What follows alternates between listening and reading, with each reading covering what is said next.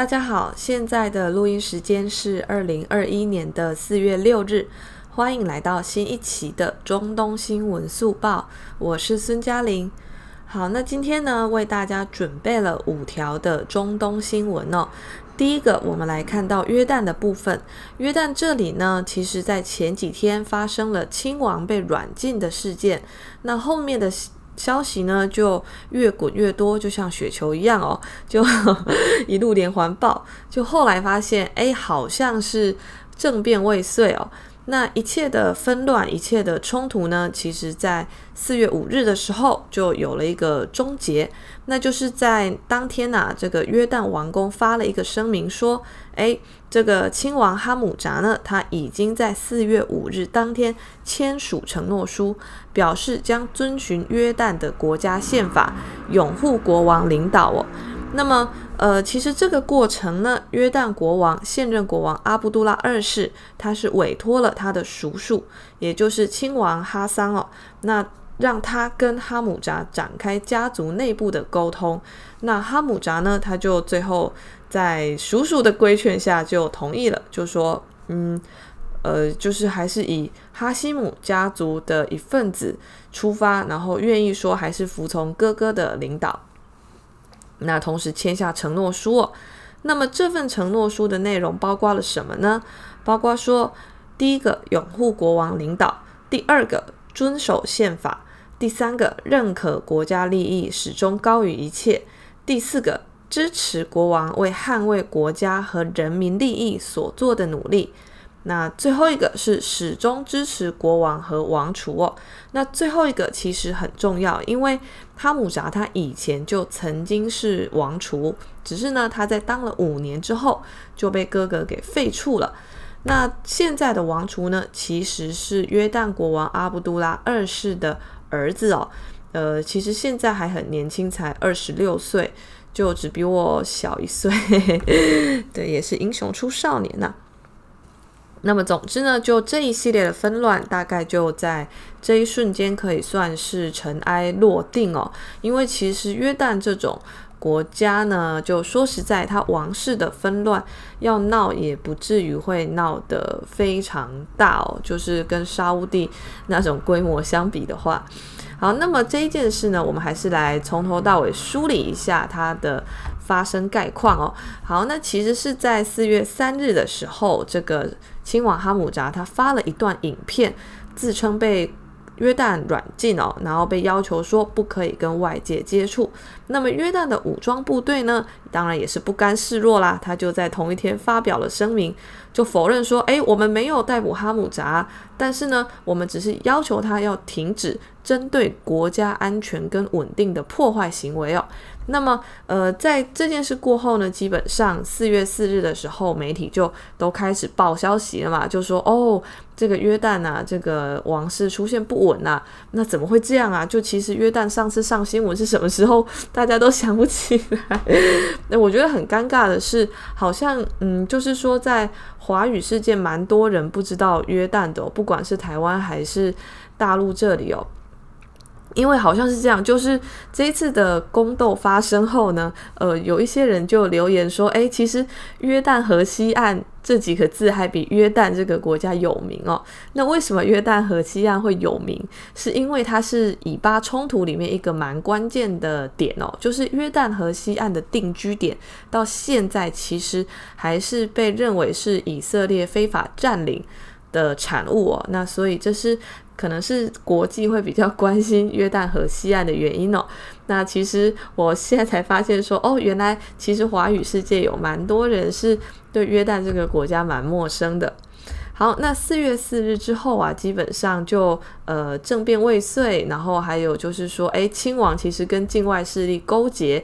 的这个呃消息都纷纷的爆出来哦。诶，然后有听众提问啊，就是说，呃。约旦他到底会受什么样的境外势力危害他的王室统治哦？那么其实啊，这一次的呃宫廷纷争出来之后呢，基本上所有的中东国家，就是阿拉伯国家，包括海湾跟其他地方的，都纷纷第一时间跳出来说：“诶，我们支持约旦国王哦。”所以其实。呃，从约旦自己本身的这个角度出发，他其实跟很多国家相处的都不错。那除非你说是跟以色列，但跟以色列，其实我觉得，呃，以色列如果要破坏约旦的努力啦，他不一定要用这种方式，因为其实约旦现在已经不是过去哦，因为约旦过去还会跟以色列这个可能有一些摩擦跟。呃，冲突，但是呢，现在的约旦它其实比较没有这个实力哦。那么，所以呢，就是你如果从过去的这个呃脉络来看，约旦它其实比较跟欧美的关系好一点。那如果你说亲王可能有勾结的可能的话，呃，我个人会比较推测会不会是跟欧美有关，但。但就是我觉得这可能性也不高啦，因为就欧美现在他去搞约旦王室有什么好处吗？所以就我个人倾向，就可能是嗯，这个亲王啊，他跟某一些国家的某一些政要就是有交好，但是呢，那个政要在这个国家可能不是决定性的势力哦，就是呢，亲王他所谓的后面的境外势力，其实。呃，对他来讲没有关键性的支持力量哦，那所以才会可能也是因为这样，所以这个政变很快就基本上扼杀在萌芽之中哦。就是照约旦的国家的呃他的说法是这样子说，那所以我觉得说什么呃跟境外势力有勾结，那可能是有，可是。他背后的力量可能不是很大哦，那不然就是说，其实这件事或许从头到尾就是国王，呃，为了避免这个弟弟不安分，然后波及王储这件事所自导自演的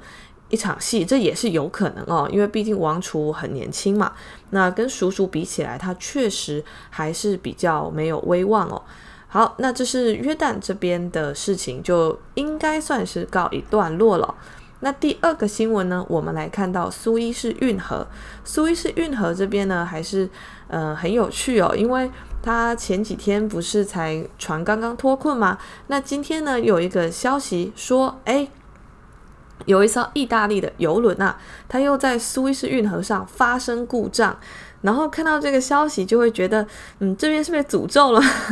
是不是最近风水不好哦？那所以才会导致这种事情一再的发生。好，那这是四月六号的时候，就意大利的邮轮 Runford 号从匈牙利航行至苏伊士运河水段的时候呢，因为技术故障，所以停靠在运河一百三十三公里处哦。那但是呢，就所幸这一次的故障呢，它发生在苏伊士运河中部，但是它并未影响其导航哦，所以呢，接着就有拖船把它拖到大苦湖的附近进行故障排查。那所以就所幸这一次的故障事件并没有像之前的长赐号一样就引发轩然大波，然后引发全球的不便，还有全球的呃供应链的受损哦。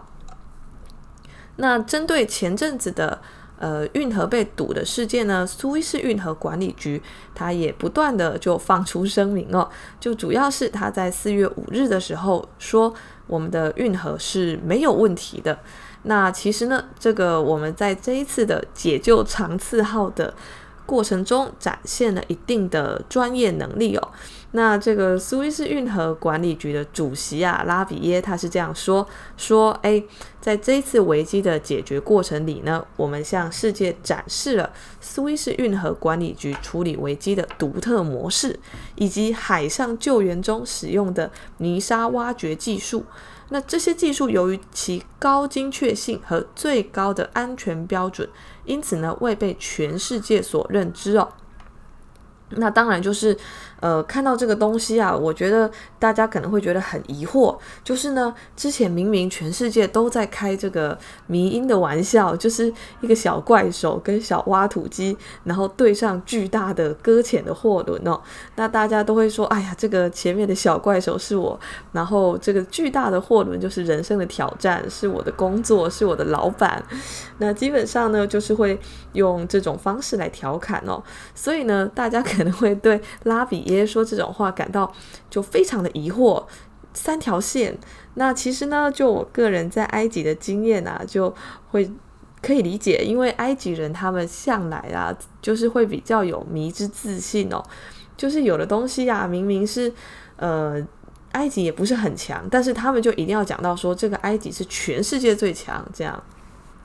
那所以呢，这是苏伊士运河管理局现在的呃它的一个风向哦。那当然就是说，呃，确切的搁浅原因还在调查。那漫长的索赔呢，其实现在才要开始哦。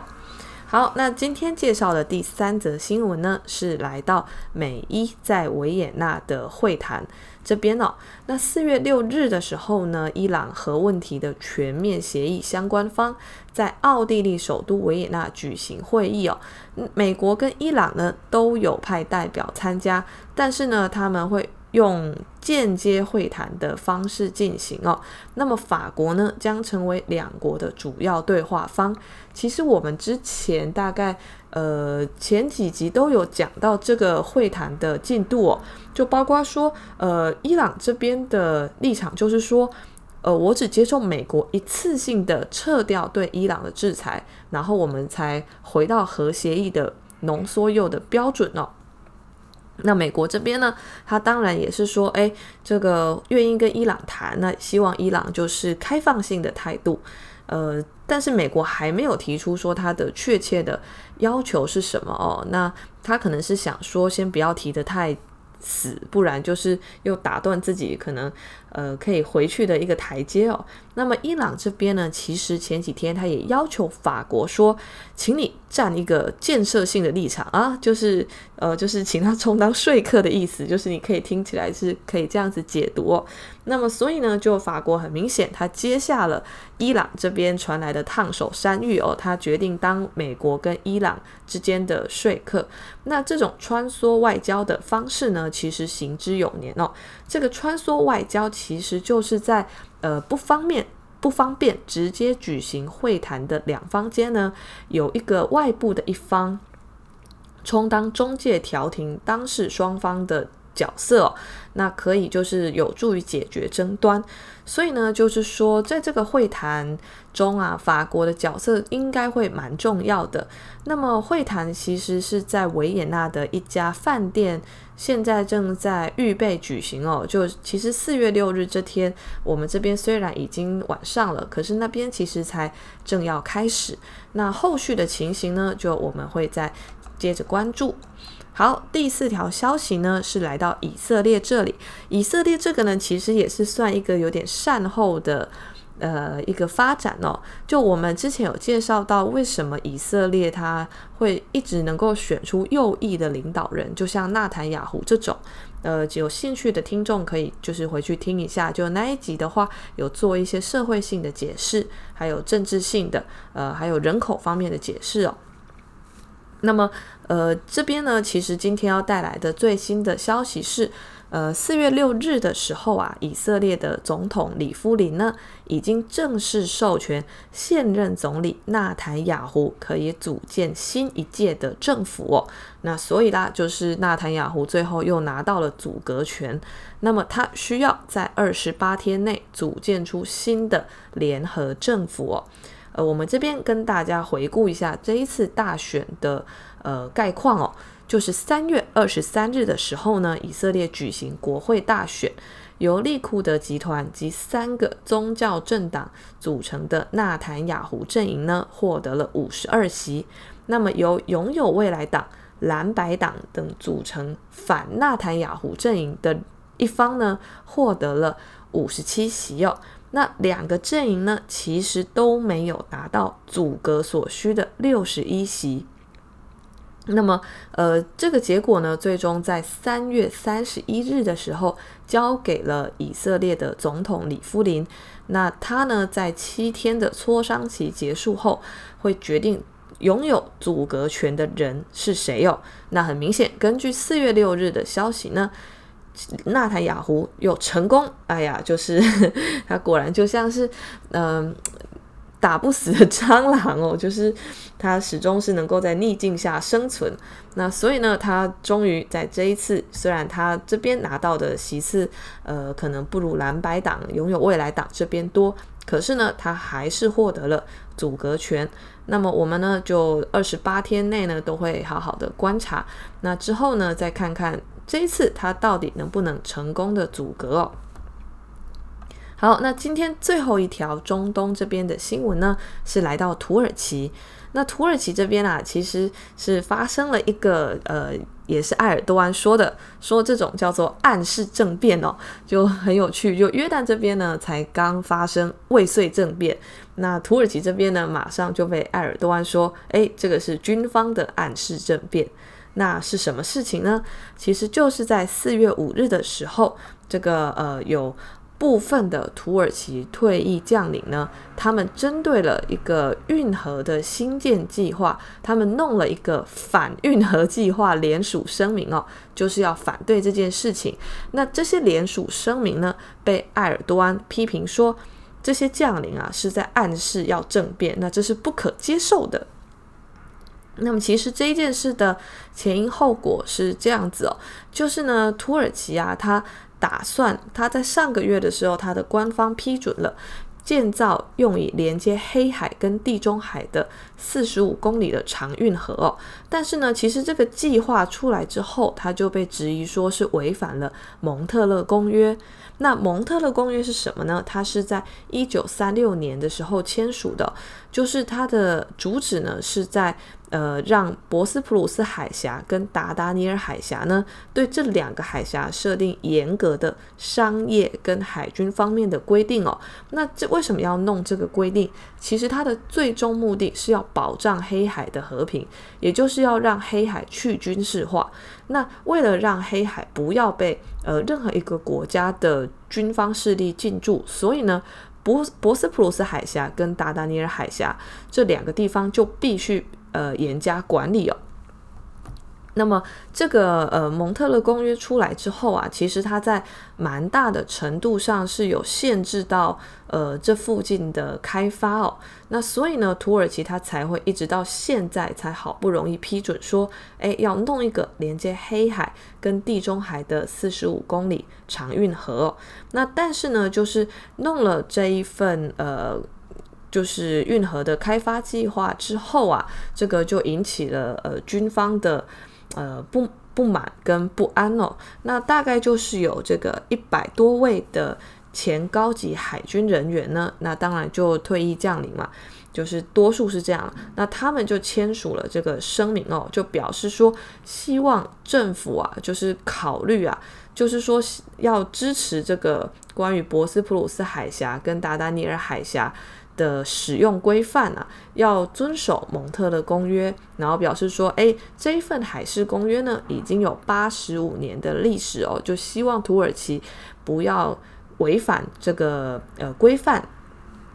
那么，但是啊，他们签了这个呃联署呢，一百多人的联署呢，其实就激怒了埃尔多安当局哦。那么，土耳其的检方呢，就说。这些人其实是密谋要违反宪法秩序。那埃尔多安呢，这边就讲的更清楚，然后也更锐利哦，就说这些人是在暗示要政变哦。那他就批评了，就说这些聚集起来的一百多位退役海军将领的职责呢，不是去发这样一份暗示政变的声明哦，而是应该要这个呃尊重国家哦。那他也说，在任何情况下。一百多位将领在半夜啊做出这样子的尝试啊，都是不可接受的。尤其呢，这是在一个历史上充满政变跟政变相关回忆的国家，我们不能认为这个是言论自由哦。那这是土耳其这里关于运河开发所引发的政治动荡。那其实个我个人会觉得说，嗯。这些将领啊，当然他们可能有他们的坚持，然后也有他们的呃对国家的想法哦。那当然，其中一定也不乏有人是要趁机去动摇埃尔多安的权威，因为毕竟埃尔多安上任之后，他就算是成功终结了土耳其军方。能够发动政变的能力哦，就是过去啊，土耳其军方平均十年就要政变一次，但是呢，这个规矩啊，可以说是被埃尔多安给打破了，所以军方其实内部还是有蛮多对总统的不满势力哦。那他们或许借由这一次的运河事件，要进行再一次的博弈。好，那这是土耳其这边的运河争端。今天的中东新闻速报呢，就讲到这边，谢谢大家。